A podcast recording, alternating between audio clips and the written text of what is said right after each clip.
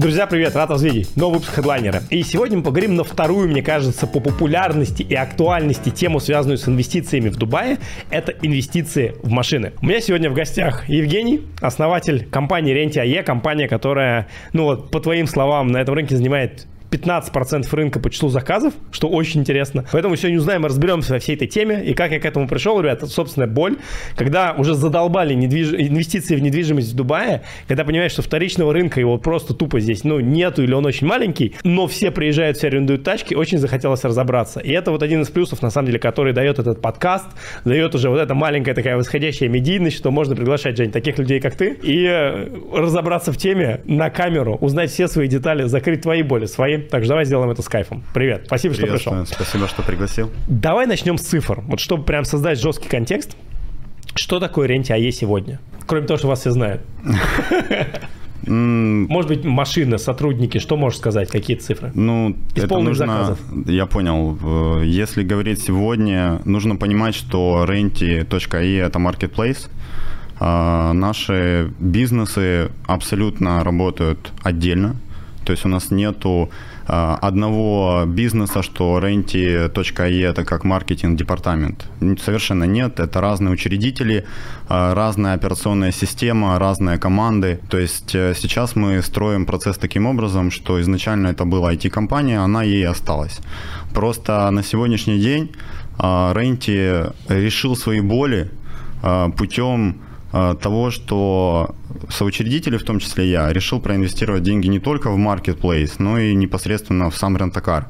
Э, и в первую очередь э, в сегмент лакшери в Эмиратах, потому что есть в этом экспертиза. Давай начнем немножко с исторической истории. Угу. А как появился Renty.ae? Появилась как маркетинговый, как маркетинговый сайт, потому что вы пока даже по дизайну очень напоминаете Booking. Я когда первый раз увидел Renty.ae, думаю, неужели это проект Booking'а, короче, Booking.com, а Renty.ae вроде все про машины. Вот что это было изначально? Это такой же агрегатор всех а, агентств, там как-то rent-a-car ов э, в Дубае и людей, и вы вкладывались в маркетинг? Или это вот было что-то больше? Вот как это начиналось? Ну, история очень интересная. Поначалу мы были такие наивные, мы хотели заниматься только IT, нас рентакар абсолютно Лиды не привлекал. Условно. Да, абсолютно так. так. А, вообще, предыстория 9 лет в Эмиратах, и начал я вообще, в принципе, с маркетинг-агентства работал с большим количеством клиентов и всегда мечтал о маркетплейсе по аренде автомобилей. То есть у меня была вот прям цель с самого начала. Когда первые были вот попытки что-то создать, это был обычный сайт, э, самопис, э, мы были уверены, что... Ну, мы просто видели, что происходит на рынке, потому что я в том числе э, работал с большим количеством рентакаров, да. И я видел, с какими болями они сталкиваются. То есть, для примера, 4 года назад, 5 лет назад, клиент, который хотел снять снять Хуракан, ну, было очень сложно даже фотографии найти. Ну, то есть на сегодняшний день это выглядит очень дико, но тогда рынок был абсолютно не, неизведан. 4-5 лет назад, в 2018-2019 году, абсолютно. ламбу и не снимешь? Абсолютно, именно так. И именно в связи а с этим мы пошли в эту тему, потому что потенциал был огромный. Есть у нас один конкурент, э, называется One Click Drive. Я их очень уважаю, ребята молодцы, они 8 лет на рынке. А, а но, ну, 4, можно 4. сказать, угу. да. В 2018 году, в сентябре мы запустились. А, One Click Drive, э, их модель Marketplace, то есть у них нет своего подряда, точнее, сапплайера, да. Но мы изначально пришли, и первое, что мы сделали, мы поняли, что мы потратим пару лет, и мы дерзко заявились в One Click Drive, говорим, мы вас хотим купить. Естественно, ребята очень были ошарашены, говорят, вообще, молодые, дерзкие, вы что, типа, себе позволяете, там, сказали, нам это неинтересно, а если готовы, то там 25 миллионов, и начинаем разговаривать. Естественно, у нас таких денег не было, мы начали шагать самостоятельно, и цели, которые мы преследовали, это быть просто посредником. Мы не хотели лезть в операционку, мы не хотели заниматься проблемами этих машин, э, этих компаний, потому что мы каждый день видели какой-то трэш. Это арабы, это иншалла туморов, это постоянное опоздание, машины не помытые, не заправленные, депозиты не возвращаются. Короче, проблем сотни. Мы начали это изучать, была какая-то уже экспертиза, было понимание, как генерировать лиды. И, в принципе, самая наша, я, в принципе, считаю, на сегодняшний момент сильная сторона – это SEO, это, это оптимизация под выдачу. И мы с этим зашли. Мы создали платформу, добавили изначально, поначалу вообще было смешно, мы обошли обошли все авто, автосалоны. Мы снимали все подряд, то есть у нас был изначально YouTube-канал, э, мы делали просто фотографии, размещали все виды машин, то есть мы в принципе, не понимали. Мы двигались Генерировали контент. Да, то есть нам надо было за, за, забить платформу, потому что в любой рентакар, куда ты не зайдешь, ну, ты кто вообще? Тебя никто не, не уважает, не понимает, ну, что ты от нас хочешь, это трата времени. Тебе тут выгони машину, потрать бензин, потрать время наших водителей. И было очень сложно. Но постепенно-постепенно э, мы начали завоевывать доверие тем, что мы просто отдавали лидов бесплатно. То есть нам ничего не надо было. Мы говорили, ребят, просто вот увидите, как работает наша модель. Поймите, какая, какая у нас цель. Причем, если ты посмотришь по рынку, в среднем брокеры, агенты зарабатывают от 20 э, до 30 процентов. Это средний процент. Э, ты имеешь в виду от стоимости аренды? Да, то есть, допустим, если ты берешь э, бизнес рентакар, есть так называемая агентская цена, есть клиентская цена, да, и, естественно, любой агент, представитель на рынке Дубая, ну, это, наверное, очень конфиденциальная информация. Но ну, если захочешь, давай говорим как Не, есть, я скажу, как есть. Ну, на самом деле, это, это не секрет, потому что постоянные клиенты всегда берут скидки, да, но в целом, если ты приходишь, и ты, допустим, туристическая компания, или ты, э, или ты консьерж-компания, и ты постоянно выводишь клиентов, у тебя есть спец, э, ну, спеццена, ну, это нормально, логично, да, и, соответственно, эта цена не должна отличаться от цены, которую получит клиент, если он придет напрямую в рентакар. То есть, условно, если ты сейчас идешь э, в рентакар там с названием рентакар номер один, тебе дадут цену в 3000 дирхам. Если я приду, я тебе должен Ты продать за 3000 а. тоже, ну просто у меня будет заложен процент. Это негласная договоренность? Ну это вот так работает весь рынок. Ну это, это картельный сговор? Или ну, это договоренность, это или так глас... исторически получилось? Ну так исторически, скажем, получилось. Ну, э, то есть, условно, рыночная розничная цена для конечного клиента, вне зависимости от того, где ты арендуешь авто в Дубае, единая. Это, ну, там, это сложилось тоже исторически. Раньше ага. так не было. То есть, если мы зайдем еще раньше, там, на лет 7-8 назад, исторически, так. то э, история, я уверен, что ребята сталкивались, особенно с бизнеса, да, там, кто привык останавливаться в Буджель-Арабии, в Атлантисе, там, каких-то ну, нормальных отелях. Я уверен, что они арендовали машины и по 8, и по 10 тысяч дирхам но, естественно, их себестоимость была гораздо ну, меньше. Ну, понятно, Просто очевидно. сейчас это все оцифровалось, это стало более доступно. И цивилизованно. И как бы да, и в принципе вот эта прослойка консьержей, которые рубили бабло, она как бы постепенно сошла на нет. Ну, точнее, они начали зарабатывать какие-то вменяемые деньги. Раньше они зарабатывали абсолютно невменяемые деньги. Так вот, мы пришли с целью, мы сказали, ребята, мы хотим э, создать аналог Booking.com, мы хотим быть посредниками, нам не нужна ваша операционка, мы не хотим вашу клиентскую базу, это не наш бизнес. Наш бизнес мы умеем красиво э, продавать, э, мы умеем генерить лидов, поэтому платите нам процент. Мы возьмем за это меньше, чем по рынку, если рынок берет 20-30, дайте нам 15. Мы с удовольствием будем работать за 15%. У нас операционный офис не такой огромный. Мы тратим там X сумму, которая нам хватает. Давайте работать. И к нам начали идти рентекары. Это были такие первые какие-то шаги э, мы начали выходить в топ. Поначалу это были низкочастотные запросы, постепенно это перешло в что-то более серьезное. И вот мы раскочегарили, я уже не помню, начало короны, то есть год это был такое раскачивание, это был проект, скажем так, хобби, это не был основной бизнес, это не был основной э, заработок. И вот мы официально объявляем, что январь 2020 года мы, короче, запускаем нашу монетизацию. Выходим на рынок, у нас уже отработана схема, у нас уже есть рентакары, мы приучили всех, как работать. К этому моменту мы создали свою внутреннюю CRM-систему, чтобы они пользовались календарем. То есть, ну, это тоже достаточно глубокая тема. И начинается ковид, да.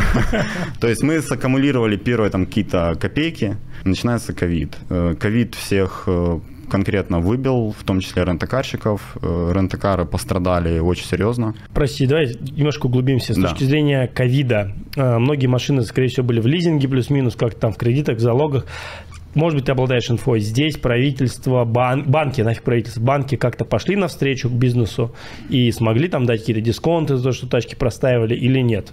Э, да, конечно. То есть здесь, в принципе, на ковид были определенные Смотри, поблажки? Э, были поблажки, делали отсрочку платежа, э, были поблажки по выплате процентов. То есть, если это, потому что есть же исламские банки, там своя история с процентами, есть коммерческие банки, там все по-другому работает. Соответственно, была очень лояльная политика. но это все равно урыло очень много рентакаров, из-за этого, в принципе, и в дальнейшем был бум. Почему там после короны рентакар стал каким-то невероятным бизнесом. Ну, самым популярным, да, как да, шаурмечное да. открытие. Именно так. Да. В период короны э, дубасило всех, но пострадали те, кто очень сильно закредитован. То есть, э, в принципе, здесь, э, если ты изучишь, вот если ты придешь в любой рентакар, который на сегодняшний день там имеет 100 плюс машин, ну, я думаю, у 5% возможно будет понятие PNL и баланса. То есть э, местные рент-кар компании не понимают, как вести правильно бухгалтерию. И в первую очередь это последствия, почему корона так их удубасила, потому что они закредитованы. Э, больше, наверное, ну я знаю лично, я не буду называть компании, но я с уверенностью могу сказать, 60-70% автопарка – это кредиты. Ну, то есть ты можешь сам примерно посчитать, что если они хотя бы месяц Э, не могут платить, у них проблемы. И очень часто рентакары летом продают машины именно по этой причине, потому что они не могут покрыть свои операционные расходы и э, финансовые обязательства перед банком. Поэтому в период короны рынок очень сильно почистился. Когда корона закончилась, был некий бум, который э, привлек огромнейшее количество туристов, то есть это было, ну, скажем так, а, если сравнивать э, по всему миру, то Дубай, конечно, качал конкретно. Сюда ехали все. Там, допустим, 21 год, если не ошибаюсь, декабрь, э, сюда приехал Израиль. Здесь там машины сдавались ну, с наценкой 300-400%. То есть, условно, ты же примерно понимаешь, там, Хуракан э, в декабре, в конце декабря можно было снять там за 10 тысяч дирхам в сутки. То есть рынок был настолько перегрет, настолько не хватало машин, что это создало такой некий вакуум, э, некое представление о том, что этот рынок какой-то, ну, это просто золотое дно. И вот здесь вот пошла точка отчета, когда в этот бизнес чеманулись все, абсолютно все.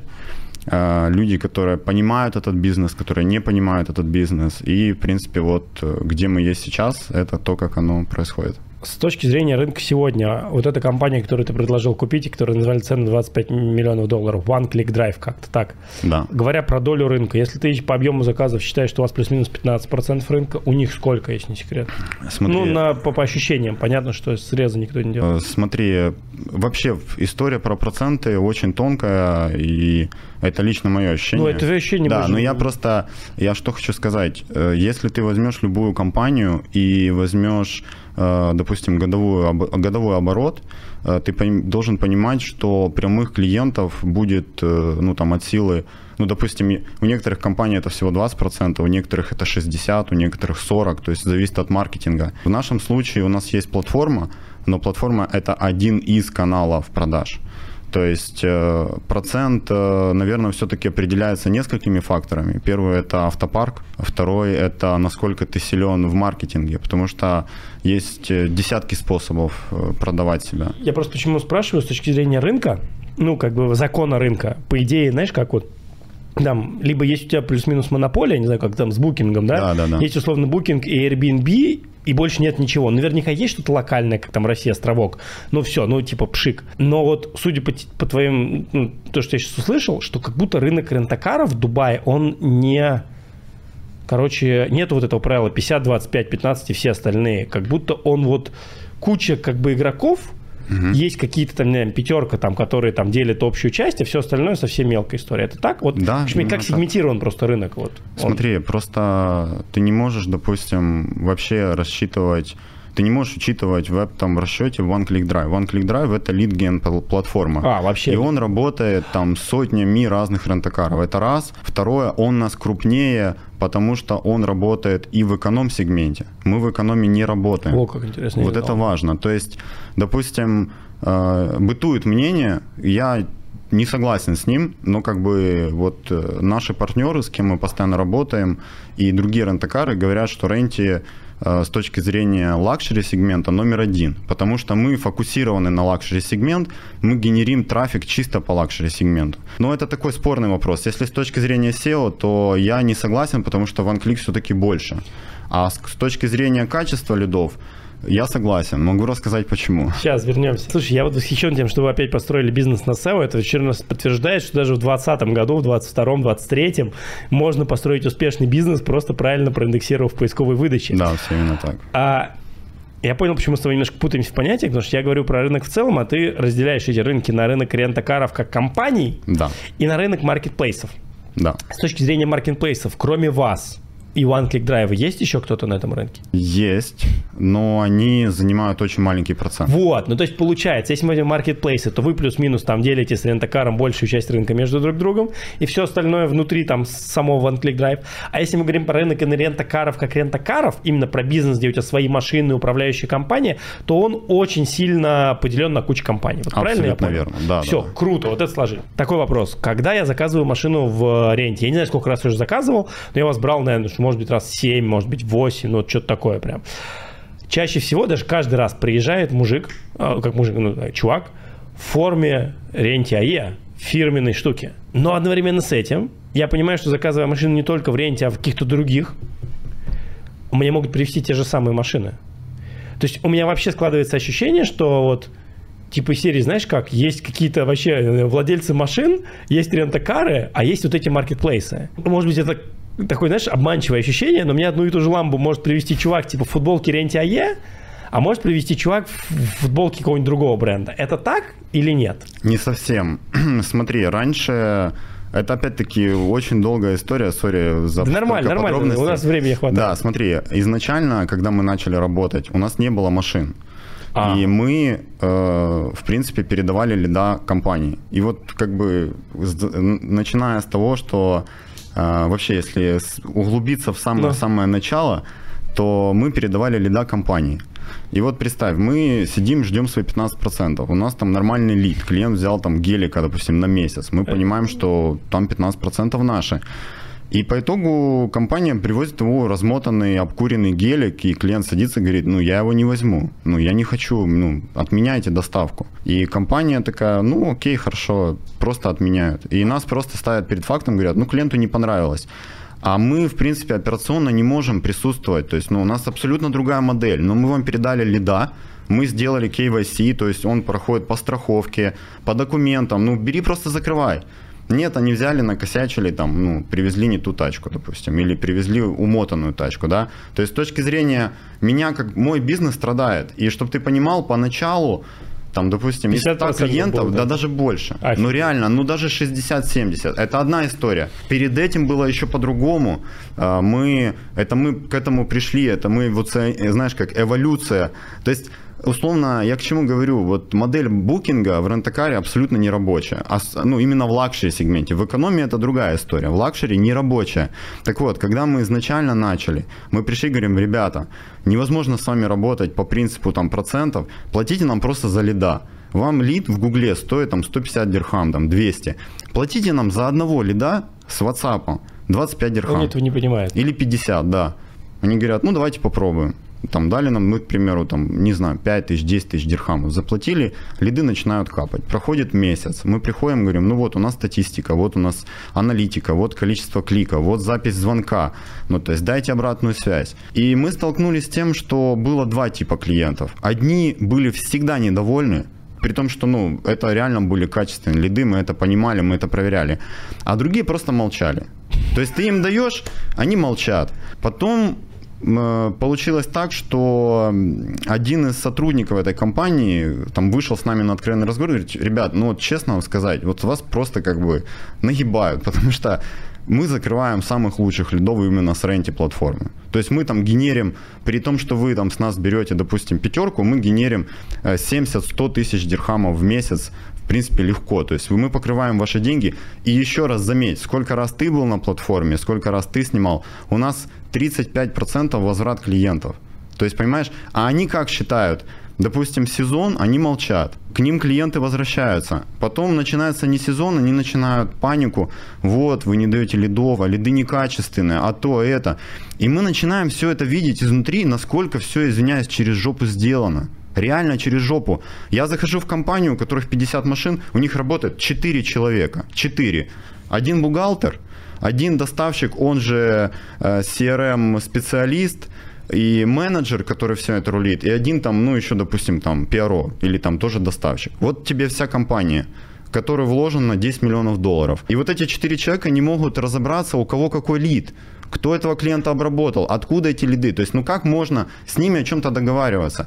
И чтобы ты понимал, это настолько было обида, потому что я реально понимал, что я не хочу идти в этот бизнес. Я с IT-бизнеса, у меня разные другие направления, но я не хочу лезть в это болото. По итогу они меня просто заставили это сделать, потому что я настолько был зол, что местный рынок, то есть все тобой недовольны, все тебе говорят, какой ты херовый, но когда я только поставил operation, когда мои люди начали доставлять, мой, моя прибыль в первый месяц выросла в 10 раз. В 10, не там на 10%, а в 10 раз. В момент, когда я поставил свои машины, я уже зарабатывал вообще другие деньги. И сейчас ну, процентов 70 машин, которые доставляет Ренти, это наши машины. И мы делаем все, чтобы это были наши машины. Потому что в момент, когда мы берем LPO... В момент... LPO, что такое LPO? Это когда, допустим, ты хочешь э, Cayenne GTS, у меня его нет но я могу взять его у партнеров угу. на выгодных условиях, перепродать угу. тебе. В момент, когда я беру ЛПО, я всегда попадаю в, какой-то, в какой-то косяк. То есть мне привозят машину, с нее течет масло, мне машину привезут не вовремя, мне ее привезут немытую, она с сервисом, у нее какая-то ошибка. И прежде чем ее доставить клиенту, я в нервах, в торопях, пытаюсь что-то исправить, и по итогу клиент попадает. И клиент видит, что это ренти, понимаешь? А другая сторона медали – то, что marketplace-то еще существует. есть компании, которые нам платят за размещение. Это вообще отдельная модель. И если ты, допустим, выбираешь определенные машины, ты Я сталкиваешься, вот, ты сталкиваешься с определенными компаниями, не с нами. И если ты зайдешь в Google, ты увидишь, сколько негативных отзывов идет на ренте. И в основном это не возврат депозита, еще какая-то фигня. И мы начинаем искать этих клиентов. Вы вообще кто, ребята? Они, они даже не могут ничего предоставить. Оказывается, это какой-то другой рентакар. И сейчас мы пришли к тому, что, ребят, нам не надо от вас никакие деньги.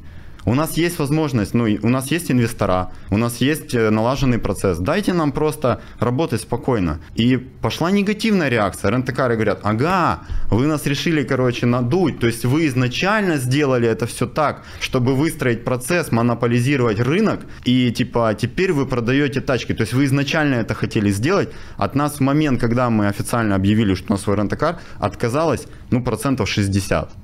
Есть ребята, которые до сих пор с нами не работают, и у них очень негативная реакция на ренте. Хотя мы реально, ну ничего такого не сделали. Мы просто делали свою работу. Если бы нас никто не кидал, мы бы спокойно занимались IT-продуктом. Мы бы шли в яхты, мы бы шли там, допустим, какие-то другие направления и спокойно бы зарабатывали, сидели бы на Бали и делали IT-продукт. Но из-за того, что рынок такой, какой он есть, мы полезли в этот бизнес. Ну и, как по мне, он идет неплохо у нас. Поэтому как-то так. Сильно. У меня вопрос таков, про причины. Почему тут такое раздолбайство? Доступ к дешевым деньгам, э, нет необходимости работать. Ну, то есть, если условно ты голодный, тебе хочется результата, тебе хочется зарабатывать, тебе хочется жить, ну, то есть, ну, не будешь оказывать такой сервис. Ты даже, ну, нельзя вложить 10 миллионов в тачки и там четырьмя людьми этим всем управлять. А ты вот пытался для себя понять, почему оно так происходит именно вот здесь? Эм, да, конечно, пытался. Ну, во-первых, э, не все такие компании, то есть есть действительно ну, толковые. Окей. Ну, давай в общем, ну, есть, если говорим. Все, да. такое происходит. Я просто приведу тебе пример. У меня работал водитель, э, очень толковый парень, он пакистанец. Он проработал с нами год. И во время одной из доставок его цепанул клиент и говорит, слушай, давай откроем рентакар. Это, наверное, знаешь, это анекдот, короче, в Дубае, что 80% рентакаров открываются именно таким путем. То есть в момент доставки тачки они просто ловят водителя, который э, там крайне редко с образованием, ну, то есть ты пойми, что этот человек не понимает, что такое финансовая грамотность, он не понимает, что такое бизнес, да, и он ему говорит, слушай, а как вообще тут бизнес идет рентакар? Так, говорит, у меня шеф там на котлах, там, да, на Феррари ездит, у него бизнес идет нормально, качает. Ну и так слово за слово он ему задает вопросы. Этот же не понимает, что есть там операционные расходы, есть амортизация. И он ему преподносит это вот прям в очень таких розовых очках. что этот Huracan стоит 3000, а представь, сколько он приносит в месяц, а представь, сколько он приносит в год. И все, люди просто, ну, они бросаются с головой, ну, особенно люди, у которых есть деньги, они хотят диверсифицироваться, зацепиться как-то за Эмираты, да, они идут в этот бизнес. И это самая частая причина, то есть недостаточно квалифицированные кадры. Второй момент, когда мы открылись, э, даже мои как бы хорошие знакомые, они смеялись с нас. Смеялись из того, что мы очень сильно раздули operation. То есть они Сколько говорили... человек сейчас? Слушай, честно, точную цифру я тебе не Порядок. скажу, но где-то ну, 25-30 человек у нас работает.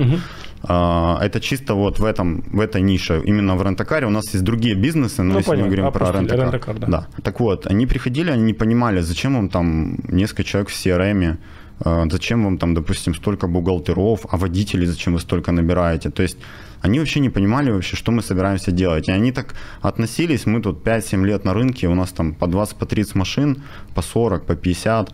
И типа вы пришли тут молодые пацаны, типа, э, ну уже глупость делаете, типа раздуваете операционный. Но на практике получается так, что э, если у тебя 10 машин, это один operation, если у тебя их 50, это другой. Но когда у тебя их 100, это вообще третья история. Рентакар достаточно сложен тем, что очень много необходимо контроля, начиная от момента открытия аг- агримента, да, когда клиент подписал, и ты это должен зарегистрировать с полицией в RTA, так называемая TAR-система. И заканчивая моментом, когда ты должен вернуть депозит и убедиться, что все штрафы оплачены, что все платные дороги оплачены, что он вовремя эту машину вернул, что он ее не размотал по дороге, да, там, что подвеска целая все остальное. Ну, и я, ну, как бы, когда ты сидишь с ребятами, у которых в голове 20 машин, они сидят, курят кальян и принимают заявки по WhatsApp, ну, нам не о чем разговаривать, не потому что они плохие, просто у них объем бизнеса другой. Они втроем это тянут. И при этом э, они не могут поехать куда-то в отпуск. То есть это вот история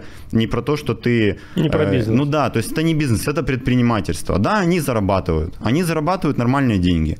Но все завязано на каком-то ключевом человеке. Поэтому, э, если говорить с точки зрения э, основных причин, то, наверное, это все-таки э, слабое образование в плане ведения бизнеса. И более того, я тебе скажу, когда я начинал, я тоже многих вещей абсолютно не понимал. Я, допустим, я косвенно знаю, что такое амортизация. Но когда я зашел в этот бизнес, я понял, насколько это важно. Э, Я, к примеру, вот недавно, даже там неделю назад общался, ребята с рентакар бизнеса не считают амортизацию. То есть, ну, Для примера, там, возьми э, там, гелик, э, он стоит там, миллион сегодня, на сегодняшний день, да, по рынку, там, чуть плюс-минус. Дирхам. Да, ну то есть э, машина проехала год, она обесценилась на 20%. Они этого не понимают. То есть и... Ну, как это базовые принципы? Ну, это базовые принципы, но если ты возьмешь э, отчет любого рентакара, они тебе покажут свой оборот в виде просто кэша, который зашел на компанию. И вот это основная причина, почему во время короны столько компаний просто вылетело в трубу. Давай сразу затронем вопрос амортизации, чтобы его закрыть. Да. А сколько лет машина в среднем служит в рентакаре? Это стандарт э, любого автобизнеса, 5 лет мы Пять ставим лет. амортизацию, но очень важно понимать, что в момент, когда ты закупаешь машину, и когда ты ее продаешь, это не всегда этот период. То есть ты можешь купить машину э, бэушную, ты можешь продать ее на следующий год, через два года. То есть, смотря на параметры, допустим, ну, к примеру, сейчас э, очень сильно растут цены на Rolls-Royce. То есть можно его купить, он год покатается, принесет какую-то сумму денег. И если ты понимаешь, что время продавать, что выходит новая модель, ты продашь и ты заработаешь. Но и, в таком случае правила амортизации, они играют тебе как бы на пользу, потому что ты учел амортизацию, да, она тебя обесценилась на 20%, ты ее еще и продал там дороже там или в те же деньги. А если говорить вообще в целом про просчет, то да, это 5 лет, 20% в год, и в момент, э, когда 5 лет выходит, ты их продаешь, и это твоя сверхприбыль. Принципе, так это работает. В среднем машина продается через 5 лет или года через 3? По-разному. Ну, смотри, во-первых, усредненно. ну, усредненно, я думаю, что зависит от рентакара. Мы смотрим где-то в среднем 3-4 года. То есть раньше не планируем, иначе ну, прибыль будет не такая интересная. Я понял. И закладывая амортизацию, чтобы вот для всех было понятно, ты списываешь условно 20% в год с Да. машины, э, предполагаешь, что условно, условно в твоей там модели заложено, что она 0 по- через 5 лет, но по факту, по факту, когда ты ее продаешь, у тебя формируется сверхприбыль на Да. эту историю. Да, именно так. Круто. А, очень важный момент, вот сколько, наверное, дней в году в среднем арендуется авто? Ну, потому что здесь именно в особенностях э, Дубайска, потому что, понятно, тут летом слабый сезон и так далее, наверное, некорректно считать в месяц, а mm-hmm. вот именно считать в год. Вот когда вы сдали, наверное, 180 дней в году, там, это хороший результат или нет? Вот какое количество дней считается бенчмарком, когда э, модель работает? Смотри, у нас э, стандарт это 200, 200 дней в году, то есть 20 дней, 10 месяцев. Два месяца мы списываем на не сезон. Так. Это считается хороший результат. 200 дней. 200 Но дней. здесь мы начинаем опять-таки углубляться. Ну, от смотря, какой что машины, за машина, да. это очевидно. Просто, допустим, если проанализировать прошлый год, то средние показатели были гораздо выше. И э, мы там добивали урусы по 26 дней в месяц. То есть у нас были такие результаты. Спорты катались 25-26 дней в месяц. То есть если, допустим, взять опять-таки, я беру чисто 10 месяцев. Два месяца я сразу списываю там на аварии, Какие? на простой. А, понял, так, То есть, все. условно, лето, там все вместе по кругу, вот у тебя одна машина, сразу два месяца ты выкидываешь.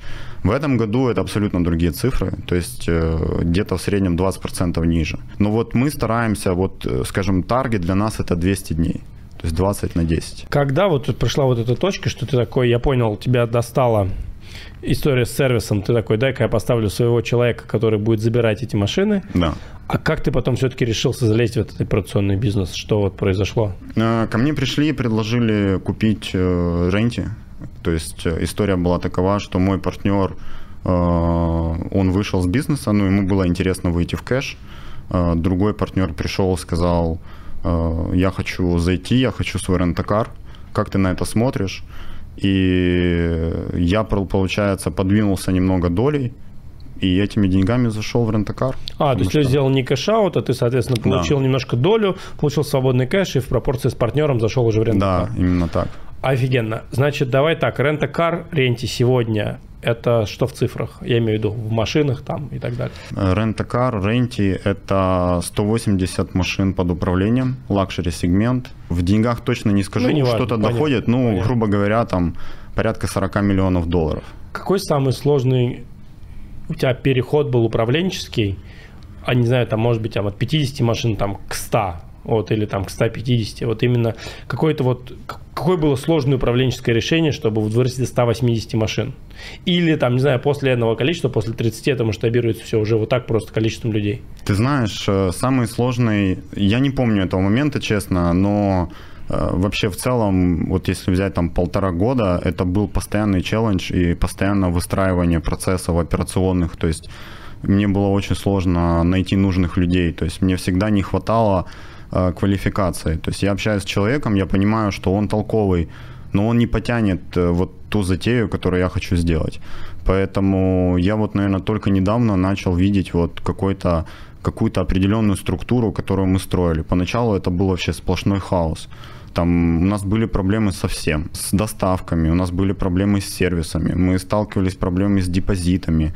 Ну, то есть, вот все, все виды проблем, которые существуют в рентакаре, мы через них прошли. Причем вот так вот и, и вперед, и назад. У меня не было такого, я- ты знаешь, я изначально как бы не хотел э, з- останавливаться на истории в 10-20 машин, то есть я как бы изначально шел с целью, мне вот, у меня цель 50 миллионов долларов вложить в этот бизнес, провести цикл, вывести эти деньги и показать вот прибыль с этого бизнеса, да, то есть давай возьмем там цикл в 5 лет. Я до него еще не дошел, но я изначально строил так процесс, то есть у меня э, операционно есть там CRM-департамент, они занимаются этим тарсом, внутренней CRM-системой, календарем, отдельно operation департамент, это там доставки, автосервис и так далее. Finance, ну понятно, бухгалтерия, да, Э, sales, маркетинг мы завязали вместе с платформой. Поэтому не было такого, было просто, был жуткий дефицит специалистов. Вот это реально Люди, самая люди, большая. люди. Люди это капец, просто и было и разочарование, и постоянные убытки, ну, как бы нормально. Говоря про рентакар, в целом, что сейчас у тебя основной денежный бизнес? Именно что больше всего денег несет? Ну, то есть это рентакар, это платформа ренте, это управление. Наверное, рентакар уже стал, я так понимаю, да, наверное, основным. Да, на самом деле marketplace, как тебе сказать, я не могу сказать, что это там не денежная тема, но все равно это больше дочерняя компания, то есть это все-таки более, э, ну это как бы для имени, для, для бренда. То есть это точно не история там про какие-то сумасшедшие заработки, потому что там очень много надо реинвестировать. То есть на сегодняшний день я с этой компании ничего не вытаскивал. Мы постоянно что-то докладываем, постоянно что-то допиливаем. Э, опять-таки SEO история тоже абсолютно не дешевая штука. Поэтому, конечно, на текущий момент, наверное, все-таки это рентакар. Говоря про рентакар, какая реальная доходность на вложенный капитал, вот, не знаю, там, годовая, там, дистанция в 5 лет выходит? Это сложно цикл? сказать. Смотри, ну, я ощущ... объясню почему. Ну. Потому что я не отработал этот цикл. Ну, Сколько у тебя уже цикла? Сколько у тебя времени сейчас работает? Ну, я отработал такой? фактически целых два сезона. Это вот то, что я могу за них подписаться. Да, я до этого работал с другими рентекарами, там в виде э, как маркетинг-менеджер, то есть я понимаю эти все цикл, циклы, но я просто тебе приведу пример, то, что за прошлый год мы там считали Одну 25%, да, этот год, я думаю, мы закроем там, ну, не больше 18%. Целевая цифра по доходности какая? 30%. Э, Я считаю, что это как бы... Но вы ее не достигли ни в первый год, ни во второй. Ну, потому что э, первый год бизнес, в принципе, сложно достичь ну, конечно, эту цифру. Да. То есть, ну, я, я примерно понимаю, как не прийти. Смотри, просто нужно тоже понимать, что э, есть э, определенные методы ведения бизнеса, они у нас немножко другие. То есть мы, э, мы изначально ставим деньги в бизнес под определенный интерес. То есть у нас нет такого, что наши деньги бесплатные, потому что они партнеров. Ну, Соответственно, очевидно, процент, да, да, процент да. прибыли у нас другой. Если мы, конечно, поставим бесплатные деньги, то процент будет выше. Мы, конечно, я думаю, мы бы уже пробили 30%. А, то есть подожди, то есть ты сейчас говоришь, а это с точки зрения своего капитала или инвесторского? То есть говоря про 18-20% на капитал, это доход э, э рента-кара?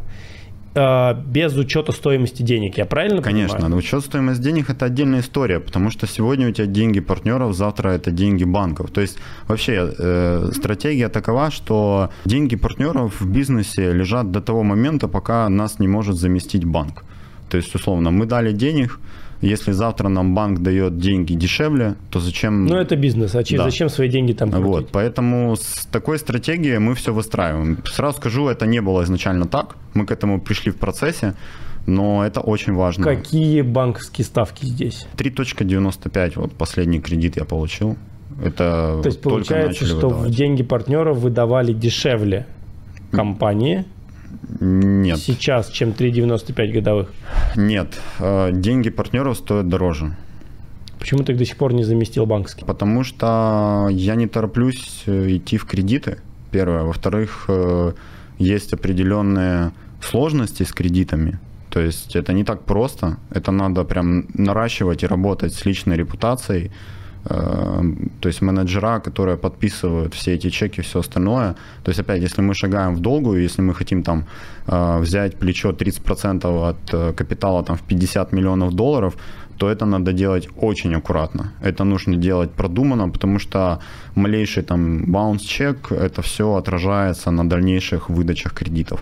Поэтому мы это получаем, но постепенно. Смотри, я знаю, что огромный тренд идет, там, в том числе криптонов, оплата тачек криптой да. и так далее. Вы когда это внедрили первый раз? В прошлом году, как только тренд начал качать, мы это внедрили.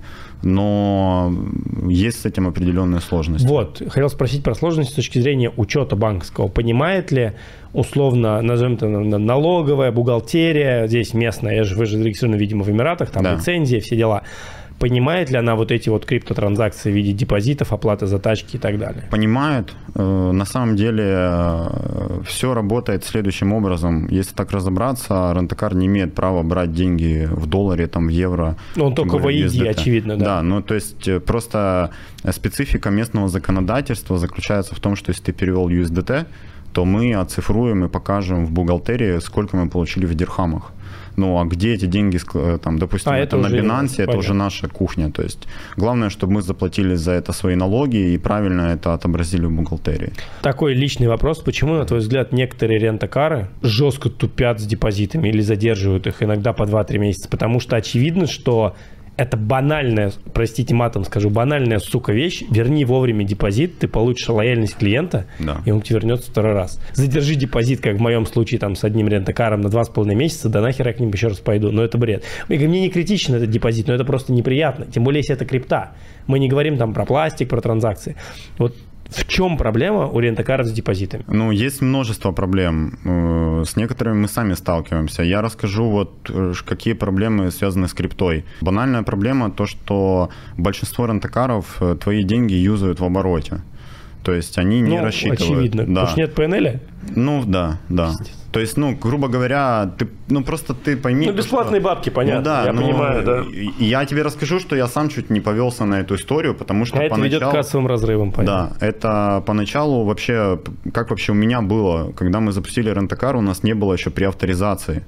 И к нам каждый клиент, который приходил, мы брали кэш. И в один момент я сидел, у меня было на возврат 200 тысяч долларов, и мне нужно было возвращать в Мексику, в Израиль, в Канаду, в Австралию, в Штаты, в Россию, в Казахстан. И у меня был вот такой список, и мы, мой э, бухгалтер говорил, я вчера стоял с 10 утра до 8 вечера в эксченже, чтобы отправить деньги, потому что по-другому ты их не отправишь. И говорит, у меня что ни случай, то я теряю то, то, то 5, то 7% на, на курсовой разнице, а сюда ты отправить не можешь, а здесь предоставьте там бумаги. Ну это реально геморрой. А наши клиенты пишут, вы мошенники, вы почему деньги не отправляете? А у нас просто в день 20 возвратов, и мы не понимаем, как это сделать, потому что ну, нам банк не дает нормально отправить эти деньги. А когда я прихожу в банк и говорю, ребята, мне надо деньги отправить, вот инвойс, вот клиент, все, агримент, они говорят, так у тебя деятельность на территории Эмиратов. Кто тебе сказал, что ты можешь в евро отправить деньги в Европу? Вот и все. То есть вот э, реально такое есть. И мы пишем клиентам, мы извиняемся, мы говорим, ребят, ну вы поймите, что, ну хотите, придите кэш здесь, заберите, придите, приведите человека. То есть, ну это две разные истории, когда ты бомбишь и тебе там не отвечают, и когда там компания пытается быть лояльной, извиняется. Есть еще вторая проблема, но это больше про пластик. Э, мы с ней вообще сталкиваемся каждую неделю. Нам люди угрожают, нам что-то пишут, нас пытаются качать. Ну, то есть просто история. Человек там с Катара оплатил э, картой деньги, а там банки 30 дней обрабатывают это. Да, и мы ну, вернули эти деньги. Нет, так там, там немножко все иначе. Э, люди не понимают разницы между дебетовой и кредитовой картой. А при авторизации работает, если это кредитовая карта. Если это дебетовая карта, оно делает как, обычный, как обычную транзакцию. И когда ты начинается а вот я тоже не понимаю, вот это расскажи. Это ну вот приходит клиент, мы говорим, нам нужен депозит, там, допустим, так. 5 тысяч, нужна кредитка. Клиент говорит, хорошо, дайте кредитку. Да, он дает кредитку. Ты же не, там же не написано, это дебет или кредит. Во многих странах э, ты не понимаешь. То есть знает только клиент. Он тебе дает, ты черканул, все прошло. А потом оказывается, это не кредитка была, это была дебетка. А дебетки возврат, это вообще другая история. Потому что нам, чтобы вернуть, у нас сидит один человек, в компании, который целый день занимается вопросом релиза при авторизации. Представь какой-то объем. И это letter, специальные шаблоны, все готовится, отправляется в банк, и банк нам подтверждает, деньги ушли. Все отлично, мы клиенту присылаем, вот ваш инвойс, деньги ушли. Клиент говорит, я ничего не получил. И все. И вот на этом начинается катавасия. Неделя разборок, мы пишем свой банк, они пишут свой банк. А потом оказывается, что э, в некоторых банках э, происходит некая заморозка, и они не показывают возврат транзакции. То есть деньги просто автоматически стали доступны. А клиент тебя качает, пушит, пушит, пушит, и начинают уже там отзывы зловные писать. То есть это реальная проблема. Мы пытаемся решить эту проблему, уйти абсолютно от депозитов. Это вот просто, наверное, ну, я буду очень рад, если весь рынок откажется от этой истории. А как уйти от депозитов? Ну, мы можем сделать... Э, сейчас есть уже решение по принципу, как это работает э, в отелях, что ты верифицируешь там доллар со своей карты. А, если что, у тебя потом тебя просто, просто снимают, да. Прикольно. Ну, в этом тоже есть свои риски, потому что ну, у нас конечно, есть пассажиры, да. там, которые ловят 25-30 тысяч дирхамов штрафов. Да. Но я тебе скажу, что легче с этими пассажирами потом решать проблемы, чем Конечно, э, с, ними таким, проще. Да, да, и да, они заплатят и скажут, окей, с кайфом все, да. погнали. Ну, и как бы, но самая-самая распространенная проблема все-таки это то, что твои деньги в обороте, и если ты сейчас э, придешь на рынок, ты посмотришь то, что начался Рамадан, обороты упали, да. э, платить кредиты надо, зарплаты платить надо, а деньги, которые ушли на, на депозиты, ими оплатили кредиты. Поэтому, опять-таки, почему? Потому что нет PNL. В общем, мне надо срочно в ту компанию писать. Они мне писали, вернее, я им забыл кошелек скинуть. Надо им срочно скинуть кошелек, да, а пиши, деньги пиши, Потому что даже крупные, я заметил это у очень крупных компаний, у них тоже есть с этим проблема. Инвестиции в рентакары. Да. Супер актуальная тема, особенно качается в инфополе всяких инвест-клубах там и так далее. Вот, давай купим Феррари, будем ее там сдавать, типа, mm-hmm. в доходность. И я так понимаю, что люди покупают, и дальше как-то... Короче, как работает вот эта модель, когда человек с улицы, ну, условно с улицы, хочет инвестировать в рентакар, но не хочет открывать свой рентакар. Вот, не знаю, там есть капитал, хочет разместить его в тачках и получать проценты. Как это работает? И работает ли вообще? Ну, здесь есть, э, во-первых, э, у нас есть это направление, мы это делаем. Так. То есть э, у нас есть процент от общего капитала, который был собран именно таким путем. Но это не, не типа не история там какое-то радио, приходите к нам. У нас есть там закрытый Э, закрытое определенное общество людей, которым было это интересно, мы решили попробовать. То есть, честно, это было сделано абсолютно случайно, и оно поехало достаточно неплохо, и это одна из причин, почему мы так быстро выросли. Что происходит на рынке, в том числе сейчас? К нам приходят ребята, говорят, мы хотим к вам зайти в менеджмент, покажите нам свою документацию, покажите нам свой CRM, объясните, как у вас все работает. Это ребята вообще абсолютно с улицы. Ну, а зачем есть, заходить в менеджмент? Ну вот Чтобы слушай, так, ну вот они говорят, э, ну. у нас там есть 5 миллионов долларов, мы хотим вложить, так. вот нам нравится ваша платформа, нравится ваша модель, расскажите. Мы как бы поначалу с открытой душой, вот, пожалуйста, смотрите. Ну как бы и, и ничего особо не поменялось, но мы изначально не понимали, для чего это делается. То есть мы им объяснили, как это работает, э, показали свой operation и так далее, и так далее. Потом ребята пропали. И оказалось, что эти ребята создали свой фонд, и они создают свой, э, свой аналог того, что они у нас спрашивали. То есть они просто разузнали, как это работает, поняли, что модель неплохая, и просто под копирку сделали то же самое. Ну, у них не получается, я это ну, вижу. Очевидно, да, по, ну, по потому причин, что, я понимаю. Да, да, но э, это сейчас очень популярная тема. То есть проблема не в том, что люди Э, что очень много их, ну, как бы это одна из проблем, что их много развелось, но на, на самом деле э, проблема в том, что этим занимаются люди, которые не знают рынка. Вот это прям очень серьезно. Отвечая на, на этот вопрос конкретно, вот есть ли какой-то способ залететь вообще как инвестор в эту тему? Не к тебе, а вот на твой взгляд в рынок и не, и не въебаться, давай говорить прямо.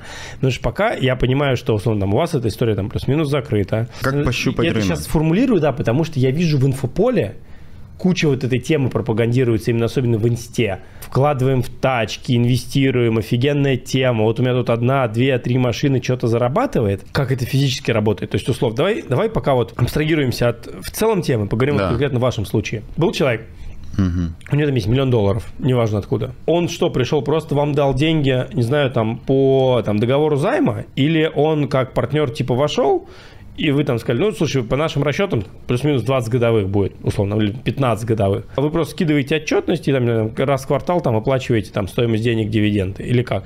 Ну, то есть, возможно ли рассматривать э, аренду в Дубае вот именно рынок авто в Дубае, знаешь, как cash flow бизнес, как да, типа квартира, понимаю, как ты вот как ты купил квартиру и типа ее сда, сдаешь, либо сдаешь, во, во, сдаешь ее в управляющую компанию, управляющая компания забирает свои там 30%, а тебе падает какой-то cash flow. Вот на рынке авто это так работает? Да, это так работает. Есть э, пару важных нюансов. Первый нюанс э, это правила, по которым работают компании. Допустим, у нас э, бывали случаи, когда люди приходили и говорили, я хочу купить Aventador или я хочу а Макларен. не нужен. Ну, это вот про конкретно ту историю, так, ну, что люди понял. приходили и говорили, это мои деньги, я решаю, что покупать. Но мы с такими ребятами не работали, либо объясняли им, почему не надо это делать. То есть, если мы под это подписываемся, то мы берем определенные машины. Это правило номер один. Правило номер два. Любая покупка согласовывается с нами, потому что, не зная рынка, можно купить американку, тоже тут очень много, рынок э, огромный, есть битые американки дешевле, есть э, привезенные с Европы мотанные тачки или левые тачки и так далее, и так далее. Знаешь, такое ощущение, будто ты с детьми, то есть, когда ты человеку говоришь, ну вот иди посмотри, они тебе начинают скидывать 10 машин, и из них 9, короче, это какой-то трэш. Ну, то есть, оно смотрится прикольно, но ты понимаешь, какие проблемы завтра возникнут. Третий момент – процентовка. Процентовка зависит от того, какие деньги ты вкладываешь. То есть на рынке вообще есть история, типа мы берем там 40%, вы вообще ни за что не паритесь. Есть история, там мы наоборот берем меньше процент, то есть, ну, как бы это все маркетинг. Но самое интересное заключается в том, что когда ты приходишь и ставишь машину под управление, э, ты хочешь видеть, как все прозрачно работает. И в рентакаре ты должен понимать, что оборот – включает в себя очень много... Операционных э, издержек. Нет, операционные издержки – это наш головняк. Так. Мы, за, мы работаем за процент, да, и операционные издержки – это наше. Но, допустим, вот давай представим, что ты мне дал машины, или ты мне дал там деньги, я купил тебе машины, и ты приходишь за отчетом. Э, Что я тебе покажу? Я покажу тебе первое э, выписку по всем агриментам, которые ты можешь проверить в ТАР-системе, да, то есть ты в полиции в системе можешь проверить. Второе, ты увидишь все чарджи, которые там были, то есть платил ли человек штраф, был ли там, допустим, какая-то авария, или там царапина, или курение, может там был водитель еще, такая тоже история бывает.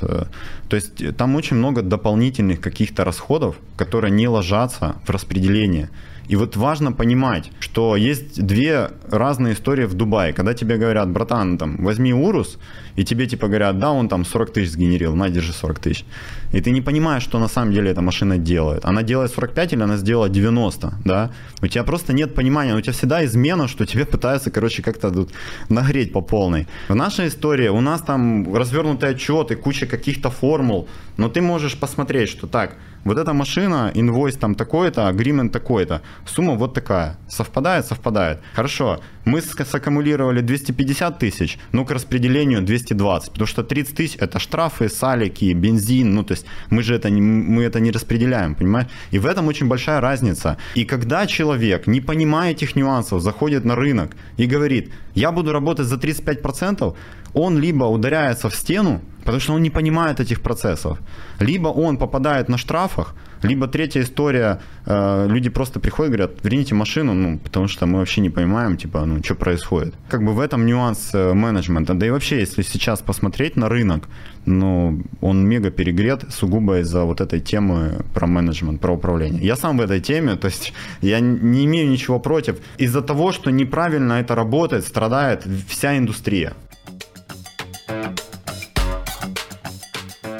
На какую реальную доходность можно рассчитывать, если ты инвестор и хочешь купить машину? Если ты хочешь купить машины, зависит от того, какую сумму ты вкладываешь. Давай возьмем, я даже не знаю, э, полмиллиона долларов. Окей, если ты берешь полмиллиона долларов, то, допустим, я бы изначально порекомендовал взять несколько более дешевых машин. Не, ну сейчас с тачками разберемся, вот в цифрах интересно. Да, ну я тебе, я А. просто к чему веду, потому что, допустим, ты за полмиллиона долларов купил там, не знаю, гелик и там Кадиллак условно, Так. там, или гелик и Портофино, вот плюс-минус полмиллиона долларов. Ты пойми то, что если твой гелик уедет в столб, то ты, твои проценты просто растворятся. То есть в пик сезон, Вот в, интересно. декаб- в декабре, если твоя машина стоит месяц, то как бы эти проценты не оправдаются. Поэтому сумма должна Больше максимально распределяться, Диверсифицироваться. Вот я к чему и говорил. Тогда давай по другому вопрос прошу. С какой суммы ты рекомендуешь заходить вообще вот в рынок машин? Вот с какой суммы это имеет смысл, на твой взгляд? Э, смотри, Или с какого количества машин? Я бы сказал по-другому. Я считаю сейчас э, идеальный вариант входить в более дешевую нишу. То есть в эконом, допустим, да. Э, потому что лакшери очень перегрет. Но если говорить про сумму, то здесь нужно учитывать operation. Если это менеджмент, то можно начать из полмиллиона долларов. Можно начать с миллиона Не, долларов. вот именно менеджмент, что Если и не менеджмент, ну, миллион, хотя бы миллион долларов. с единички. Да. И на какой примерно процент доходности ты можешь рассчитывать вот там, пока ты не продал эти тачки и не получил некую там в конце прибыль? Ну, смотри, просто э, процент... э, Давай, давай по-другому. Ну, вложил Ну, миллион хорошо. долларов за год, ты сколько вернешь? Условно там 150 Ты должен тысяч? вернуть 30% от суммы, которую ты вложил. Но вы ни разу не показали за прошедшие два года, типа 30%. Вы сами показали Нет, 25 и смотри, 18. не, не, нет, это разные вещи. Ты говоришь, опять-таки, ты забываешь про амортизацию. То есть, если ты вложил миллион долларов, как ни крути, 200 тысяч долларов, ты будь добр, вынь да положь. Ну, конечно, То да. есть 200 тысяч долларов это уже амортизация. Да. Давай так. Есть э, стандарт э, машина, если ты вложил миллион долларов, э, процент, который эта машина должна саккумулировать, ну машины, Ну, какой на cash flow за год? Cash flow она должна сделать 40%. То есть, грубо говоря, 40% она сделает, 10 ты спишешь там на какие-то оперейшены, да, и 30% это, вот, останется, и это вы их- нормально И вы их разделите уже дальше в Да, пропорции. это считается нормально. Что там, не знаю, там 16% уйдет инвестору и там м, 14% вам. Вот правильно. Ну, допустим, да. То есть мы для инвестора говорим про что-то типа 20%, э, 15-20% в долларах усредненно. Там, Да, всех да. Теперь другой момент. Э, история рентакара вообще в целом почему интересна? Потому что за два года ты выстраиваешь отношения с банками. И вот тогда, если ты шагаешь э, на долгую перспективу, то ты этот процент повышаешь. Потому что э, ты, грубо говоря, вложил там ну, миллион долларов, и через два года ты получил там кредитное плечо. Если ты еще эти деньги реинвестировал, ты, допустим, получил еще полмиллиона долларов. Теперь вопрос это кредитное плечо получаешь ты как компания, как управляющий, да. или как инвестор, как человек, компания. который дал деньги? Ну, то есть для инвестора глобально он не пользуется никакими бенефитами своей построения банковской истории, правильно здесь? Смотри, допустим, в нашем случае мы выстраиваем отношения с компаниями. Это тоже очень важно. То есть для того, чтобы войти, например, как инвестор, ты открываешь компанию? Если это адекватная сумма. Если это полмиллиона долларов, ты можешь просто купить машины. Ну, давай начнем с того, что юридически такой модели не существует. Ну, не существует. То есть если завтра что-то произойдет, ты никому ничего не докажешь. То есть фактически, чтобы войти в этот бизнес, например, с суммой от единички, я должен открыть здесь компанию, на эту компанию купить автомобили, и дальше по какому-то договору управления передать эти компании на вашу эти автомобили на вашу компанию. Да. Да, ну как бы единица в данном случае это мало, но, скажем так, вот ты же там, ты же на ощупь берешь, там, пробуешь, да, полмиллиона, ты взял, попробовал, дальше ты понимаешь, что это работает, ты там еще и докинул. То есть если мы берем компанию, то, ну, рекомендуется начать хотя бы там с 2-3 миллионов чтобы это имело смысл. Тогда ты раскочегаришь свою компанию, ты получишь VAT-сертификат, ты будешь сдавать налоговые декларации, ты начнешь э, получать какую-то историю в банках, и дальше ты уже можешь развивать отдельно компанию. Вот с точки зрения развития этой компании как инвестор, насколько это вообще время затратно? Или условно это решается каким-то одним там управляющим? Ну, то есть, понимаешь, вот, вот тут есть у меня 3 миллиона баксов, да. хочу я типа войти в этот бизнес.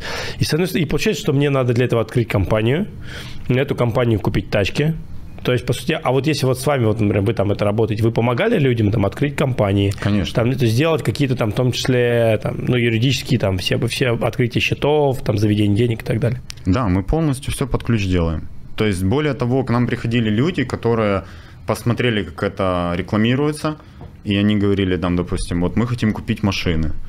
Мы говорим, какая сумма? Такая-то. Стоп, машины не покупаем, нам этот головняк не нужен, потому что к машины будут нам принадлежать, завтра что-то поменяется, ну, то есть юридически вы никак не обезопасены. Давайте мы берем, открываем лицензию, это дополнительных там 10 тысяч долларов в год обслуживание. Ну, на объеме да. в единичку пофигу. Типа, и все, и как бы люди с большим удовольствием это делают, потому что они уже понимают, что на первоначальном этапе это их компания, у них свой уставной капитал, у них свой баланс, да, то есть машины на балансе, и мы просто через тоже LPO берем эти машины, сдаем, аккумулируем прибыль и там раз в месяц сдаем этот отчет, если надо, встречаемся, обсуждаем. Какие вообще машины сейчас пользуются спросом? Это уже совсем такой низкоуровневый вопрос. Но просто по, вот, по ощущению по рынку, что чаще всего арендуют вот там за последние там, три месяца? Смотри, нужно... Какой сегмент? Понятно, что вы работаете в ВИПе, ну там, да. в, в, в бизнесе, но там... Но есть как бы классика, это, это допустим, там Урусы, G63 Мерседесы, да, э, это Хураканы, Феррари, Портофино, F8. То есть на самом деле есть там, скажем так, топ-20 машин, которые вот постоянно в топе. Есть тоже свои нюансы, но если ответить прям конкретно на твой вопрос, могу перечислить, что, наверное, там топ-10 замыкает э, как я сказал, Huracan, G63, Mercedes S-класс, э, Cadillac Escalade, э, сейчас начинает качать новые RNG, которые вышли, Vogue, Sport, так, что еще у нас новая BMW семерка, которая вышла, это сейчас такой флагман. Porsche 911. Э, если я говорю про Хураканы и про Феррари, то это все спайдеры в основном. То есть э, Почему, кстати, кабрики здесь так пользуются спросом? Ведь тупо неудобно, жарко, и там открыть можно в определенный сезон. Но э, Остановился, уже жарко. Вот. Люди приезжают, для них Дубай ассоциируется, типа, да, с контентом но на самом деле очень неудобно. Ну, ты сам же приехал на спайдер, ты же понимаешь, это неудобно. Ну, это абсолютно Там неудобно. шумит, да. Э, в, в ноябре остановился, уже жарко, как бы. Я, честно говоря, по-моему, за полтора года ни разу крышу не открывал. Вот я тебе говорю, да. Это вообще неудобно абсолютно. Такой вопрос. Куда дальше уезжают эти машины? Меня это волнует. Вот особенно меня это волнует в такси. Мы, скорее всего, в рентакаре то же самое. Лексусы, новые Лексусы, прикольные. Я понимаю, что через три года это хлам, а не Лексусы, да. условно. И там в рентакарах то же самое. Как на них ездят, не вжаривают, не вжаривают. Куда эти машины уходят потом? На экспорт. На экспорт куда? В другие страны мены? Да, да. Ну, не только мены, очень много на Африку уходит. Много выкупают на Китай. Китайцы очень любят э, спортивные тачки. Э, то есть это такой круговорот, знаешь. Э, все здесь... начинается в Дубайске, да? На самом деле нет, все начинается чаще всего не в Дубае, начинается все в Европе. То есть большая часть машин все-таки привезенных с Европы. В рентакарах большая часть машин это новые авто или все-таки типа условно в хорошем состоянии бэушные выехавшие там 10-20 тысяч пробег? Слушай, ну это интересный вопрос. Наверное, 50 на 50. То есть зависит от цены. А с точки зрения доходности, бушка лучше? Тоже по-разному Тоже бывает. По-разному. Ну просто смотри, э, для примера, три года назад Хуракан стоил 900 тысяч дирхам. Там ну, 900 миллионов. Долларов, да. Сейчас такой Хуракан стоит миллион триста, миллион четыреста. То есть, Нифига себе. Да, допустим, гелик э, три года назад стоил 800 тысяч у официала, 840. А, год назад э, гелик с очередью в 900 человек надо было покупать за миллион пятьдесят у дилера. А, сегодня цена на гелики упала, они там стоят по 950 у дилера. А, Европа тоже подорожала, то есть, ну, если ты там сравниваешь после выплаты налогов, цена отличается а, процентов, наверное, на 15. Даже, сори, не после выплаты налогов, если ты вернешь налоги, то есть вот ты в Европе, если покупаешь машину, ты же можешь там ну, вернуть, возврат, да, да. Да, да, да. Вот если ты вернул налоги, ты на 15% машину дешевле сюда привезешь, но здесь ты ее должен правильно растаможить, э, заплатить кастом VAT, поставить на учет. Вот, поэтому эта история абсолютно про разные модели. Допустим, э, В-класс проще покупать новый Mercedes, да, ну, там. Понятно, все, Если ты там берешь, да, какую-то спортивную машину, в некоторых случаях легче взять ее чуть под, под ну, с пробегом, потому что, ну, ты не найдешь Феррари с пробегом 40 тысяч, там будет пробег 10-12 тысяч, тысяч да, да, она уже обесценилась немного. Ну, поэтому это очень индивидуально зависит от каждой модели. Такой немножко не уже не бизнесовый вопрос, а практический. Да. Во всех рентакарах есть ограничение 150 км в час на тачку. Да. А как так сложилось? Здесь какой-то закон, это больше опасно. Или, ну, то есть вот во всей документации, кому не придешь, у вас в том числе 150 километров превысили там три раза, имеем право там отключить машину. Угу. Вот как это работает, зачем это нужно? И потому что меня каждый раз душит. Ты типа взял раз седьмую там, взял там Хуракан, взял там, не знаю, еще что-нибудь, и такой, типа, у тебя там это ограничение долбанное 150 км в час хочется, а не может. Объясни про природу этого ограничения и как это работает. Как? И, и реально ли приходится ли отключать тачки? Да, приходится отключать тачки. Это очень смешная история. Я тебе обязательно сейчас расскажу. Э, отвечаю на твой вопрос. Э, Дубай, несмотря на то, что здесь сухой климат, дорога в определенных местах мега опасная. И если ты вваливаешь на скорости, не понимая, как ведет себя машина, ты можешь создать очень серьезную аварию. Машины бьются постоянно. Каждый месяц мы слышим, как у наших партнеров что-то разбивается. Нам тоже били машины. Э, есть э, места, куда люди любят уезжать. Допустим, Э, есть тут такие там типа пустыни, свободные без радаров, и там очень часто случаются серьезные аварии. Почему? Потому что песок, который несет, он создает эффект э, стекла, э, знаешь, да. такой, ну когда, а. вот он такой как то есть нету сильного касания. Сцепления. сцепления. Ну еще и температура, наверное, плюс 50 градусов. Да. Тоже. И самая большая проблема то, что люди не понимают местности. То есть он, в топ, он топит, при этом он в инсте, он там куда-то отвлекается, и резко заканчивается дорога. И машина просто едет сразу на страховку, потому что это все полностью. Ну, машина идет на cancel. Поэтому мы сами с этим сталкиваемся. Э, я не могу сказать, что я против, чтобы люди гоняли 150, но просто Смотри, есть э, вот порог адекватности. Вот как определить адекватность у тебя и у меня? Но если ты проездил уже на всех видах спорттачек, ты понимаешь, как эта машина себя ведет. Но я могу тебе сразу сказать, что если ты там сравнишь Хуракан, который для меня, ну, я считаю, что это вообще шедевр машина с точки зрения бизнеса и удобства, если там сравнивать с F8, да. Но в F8, когда ты садишься, ты на ней 100 нормально ехать не можешь. Но она очень неудобная. То есть эта машина не предназначена, в принципе, я не понимаю, как, ну, ну, то есть она красивая, но она жутко неудобная. И если ты на этой машине валишь 180, но ты просто-напросто не контролируешь машину, понимаешь? Поэтому я лично э, общался с клиентами, которые разбивали машины мои вот просто в ноль, и они стоят мне доказывают, что они ничего не нарушали, а у меня-то датчики все работают, и я вижу, что он летел там просто, ну вот он просто провтыкал, что впереди рандебаут, он летел там 150. Он просто в рандебаут там в пальмы короче, ну, протаранить. Roundabout это что? К- кольцо, Круг? то есть ты на кольцо залетаешь, мало того, а что... там ты не удержишь ее, там ну, тебя сдернет Так там дело даже не в этом, перед каждым рандебаутом стоят эти желтые эти желтые штучки. Алармы, обрати да, внимание. Да, да, и он летит, он просто в первый, он сразу подлетает на хампе, который там, ну, чуть такой завышенный, да, дальше все, он уже потерянный, потому что его подкинуло. И все, и там тормози, не тормози, там, ну, очень э, маленький тормозной путь. Поэтому эта история про то, что на самом деле очень мало людей, которые реально понимают, как управлять такими машинами. Да, это, кстати, да, еще молодые берут, там, да. 20-летние, да. погнали туда просто. Да, то есть, что ты понимал по страховке от 24 лет. До 24 лет там есть ну, то есть не все страховые вообще хотят с этим связываться, но ты платишь там дополнительный штраф, если происходит э, страховой а, случай. Относительно 150 км в час. А, там ходят случаи, что иногда даже чуть ли не в страховую приходит какое-то уведомление. Ну, Или это... нет, или это все страшилки. То есть в основном приходит вам. То есть вы как бы видите, у вас условно там карта, загорается красная лампочка, чувак превысил 150, и там сразу же звонок, смс типа предупредили, да? Да, да, так работает. Страховка не имеет никакого отношения к этому, просто на практике у нас есть operation, который за это ответственный, ответственный за угоны. Тачки тоже здесь угоняют. да, Куда угнать тачку в Дуб... Слушай, я тебе скажу, что это очень э, распространенная тема. Подожди, э, угоны в смысле взял в аренду и угнал? Или да, угнал да. прям с улицы? Нет, ну он просто взял в аренду с документами, со всеми. Машина уехала в Оман, уехала там морем куда-то и так далее, и так далее. Это просто достаточно распространенная тема. Есть определенные модели, которые очень пользуются спросом, но сам факт, да, машины угоняют. И у меня были ребята, кто ловил на угоне Уруса, Гелика. То есть ребят просто в последний момент поймали там по какой-то чисто случайности. Следующая личная боль. Да. 250 километров в сутки.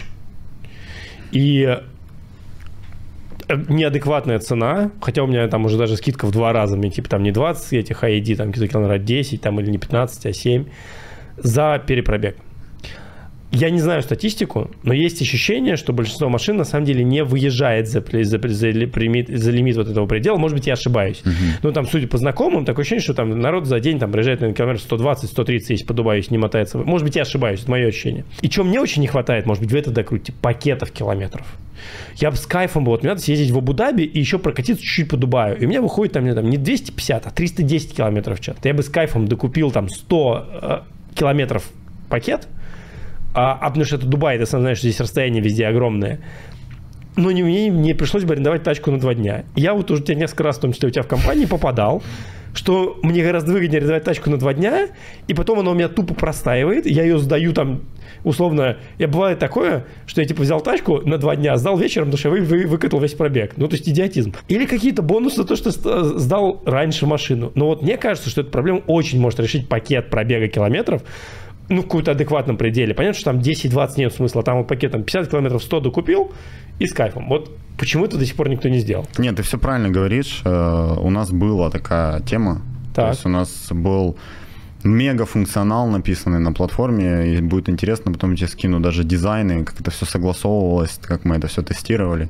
То есть человек выбирает машину, выбирает дату, исходя из даты он меняется знает, цена. Он заранее ничего не знает. Нет, но он видит это, что ага. у него есть возможность выбрать страховку, выбрать экстра майледж, выбрать какие-то плюшки. Они у нас хотят думать, было. хотят одну. Ну, на текущий момент э, работает это именно так. Э, это часть бизнеса, потому что мы зарабатываем на экстра километражах, но при этом мы всегда очень лояльны. Если клиент заранее говорит, то мы даем очень хорошую цену. То есть, если он заранее говорит, что я ну, в Абу-Даби, да, да, да, да. то у нас есть определенная политика, и мы, ну, у нас есть и пакеты согласованные, мы даем это наперед. Но видишь, хорошо, что ты дал обратную связь, значит, нужно это как-то внедрять, чтобы это в момент закрытия сделки предлагать клиентам. Просто, знаешь, ощущение, ну, как я, типа, с бизнесовой точки зрения, ощущение, что все равно, типа, 80% клиентов, типа, ну, может быть, я ошибаюсь, не выезжают километраж, и, э, ну, как бы, да потому что я никуда не ездят. Ну, реально, тут куда на дальняк поехать? В, давай по-честному, в Абу-Даби, да, иногда кто-то, может быть, вот я однажды брал X и ездил в в шаржу. Угу. Вот, типа вот, вот все. А больше ты куда, куда тут объективно еще ездить? Ну, смотри. Или туда-сюда по шейхроду есть. Э, есть статистика. Есть вот, статистика. А вот скажи, какая статистика? Статистика заключается в том, что километраж переезжают конкретно. Конкретно? Да. О, как интересно. Да. И это бизнес, отчасти И это бизнес, отчасти это бизнес. Вот это кайф. Я тебе больше скажу, есть рентакары, которые... То есть вот у нас часто же бывает, что человек там начинает за цену качаться, типа, ну, как так? У нас бывают отмены, потому что человек заказал там, допустим, находясь в, где-то в Израиле, приехал, а по месту ему тут предлагают дешевле, там, в GBR, допустим, в каком-то отеле. И так. он говорит, ребята, что-то тут не то, мы тут час нам осталось, мы подтверждаем, говорит, ну-ну-ну, стоп-стоп-стоп, ребят, вы что-то мне Хуракана там за 3 400 продаете, а мне тут за 2 500 предлагают. Мы говорим, слушайте, ну вы проверьте там, все ли в порядке, там, что за компания, депозит возвращает, не возвращает. И мы что-то как-то не туда, а потом оказывается, что там 120 километров. И когда он вернул тачку, он там доплачивал по 20 километров, по 20 дирхам за километр, и проехал он, дай бог. Поэтому это адекватная история. И я вообще рекомендую на это обращать внимание, потому что если машина старая, то за километражом не следят абсолютно. И ты берешь просто просто умотанную машину. И когда тебе говорят 300, не вопрос, 400-то вперед, братан. Ты берешь Хуракана, а на нем ну, там, 90 тысяч пробега, и это уже не машина, ну, то есть это уже все. Э, поэтому это важно как тачки вообще выживают в такую жару. Потому что, на мой взгляд, для лакокрасочного покрытия, не знаю, там, для масла или что-то еще, ну, там, плюс 40, ну, не очень кайфово, как бы, с точки ну зрения... Ну, да. Насколько тут часто всякие поломки, проблемы и так далее? Это прям чаще или, наверное, взгляд, чем в других странах с более мягким климатом или нет? Машины едут в сервис каждый день. Но они ездят по причине, во-первых, покраски дисков и химчистки салона, потому что у нас очень строгая политика закурения. А что касается покрытия... Каждый день тачки ездят Каждый сервис? день машины ездят После сервис. того, как закончили аренду? Только машина приехала с аренды, у нас есть э, выставленный процесс, мы проверяем диски, диски часто, очень часто царапают, потому что если ты поцарапал диск, и я с тебя взял деньги за ремонт этого диска, эта машина едет, и по, как это обычно бывает, на том же месте новая вмятина адская. Мы не можем с человека взять деньги, потому что даже если мы видим, что она свежая, но мы же отметили, что в этом месте была царапина, понимаешь? Поэтому нам нужно диск всегда восстанавливать, иначе мы ничего никому не докажем. Был удар в диск, не был. Потому политика того, что машины едут в автосервис ежедневно, это must, особенно на таком объеме. Насчет, насчет покраски, э, мы первый год э, ставили ППФ покрытие на все машины, не на все, на, на дорогие машины, там от 100 тысяч долларов, условно, 150. Сейчас мы меняем политику, мы ППФим абсолютно все, начиная от лобового стекла, заканчивая там самыми дешевыми машинами, потому что дешевле обслуживать машину, именно покрывая. И в том числе для клиента. Потому что человек приходит, говорит, ну слушай, ну что я тут поцарапал, ну дверь, типа, ну это дверь кулинана, братан, ну типа, ну это реально сложно, ее покрасить, подобрать цвет. То есть если это PPF, ну, типа, тебе это обойдется... Что такое ППФ, прости? А, это защитная пленка. А, э, э, в пленке именно? Да, да, а, да. Окей. То есть, если это оригинальный а, ну, цвет... Все, я понял. Да, да если это оригинальный да. цвет и поверх пленка, и идет вмятина, царапина, то она защищает там в 90% случаев. Поэтому мы просто поняли, что политика с клиентами, нам проще все загнать в эту пленку, и таким образом нам проще обслуживать машины. Ты сегодня пришел на подкаст и выдал какое-то огромное количество информации. Я сижу тут не с открытым ртом, но супер интересно. Я даже в какой-то момент забыл, что мы с тобой на подкасте сидим, просто общаемся. Зачем ты сегодня пришел? Слушай, ну мне очень хочется на самом деле, чтобы рынок э, Эмиратов э, в Рентакаре развивался. То есть э, это важно для меня лично это важно, потому что я живу этим бизнесом, мне очень нравится тема автомобилей.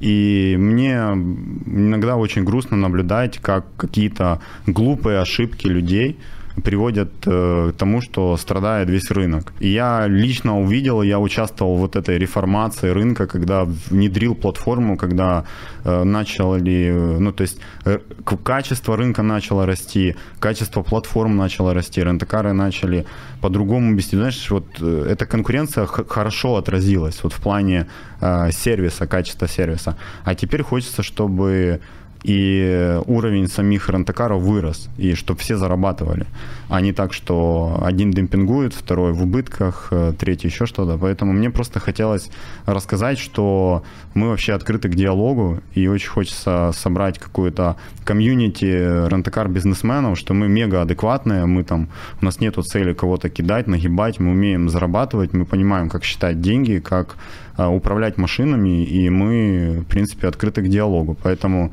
если я смогу хотя бы одному э, потенциальному бизнесмену, рентакарщику помочь, и он поймет, что у него что-то работает не так, ну, значит, я не зря сегодня пришел. IT-платформа.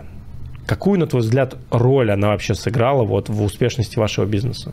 Она сыграла громадную роль. Если бы не платформа, этого бы всего не было.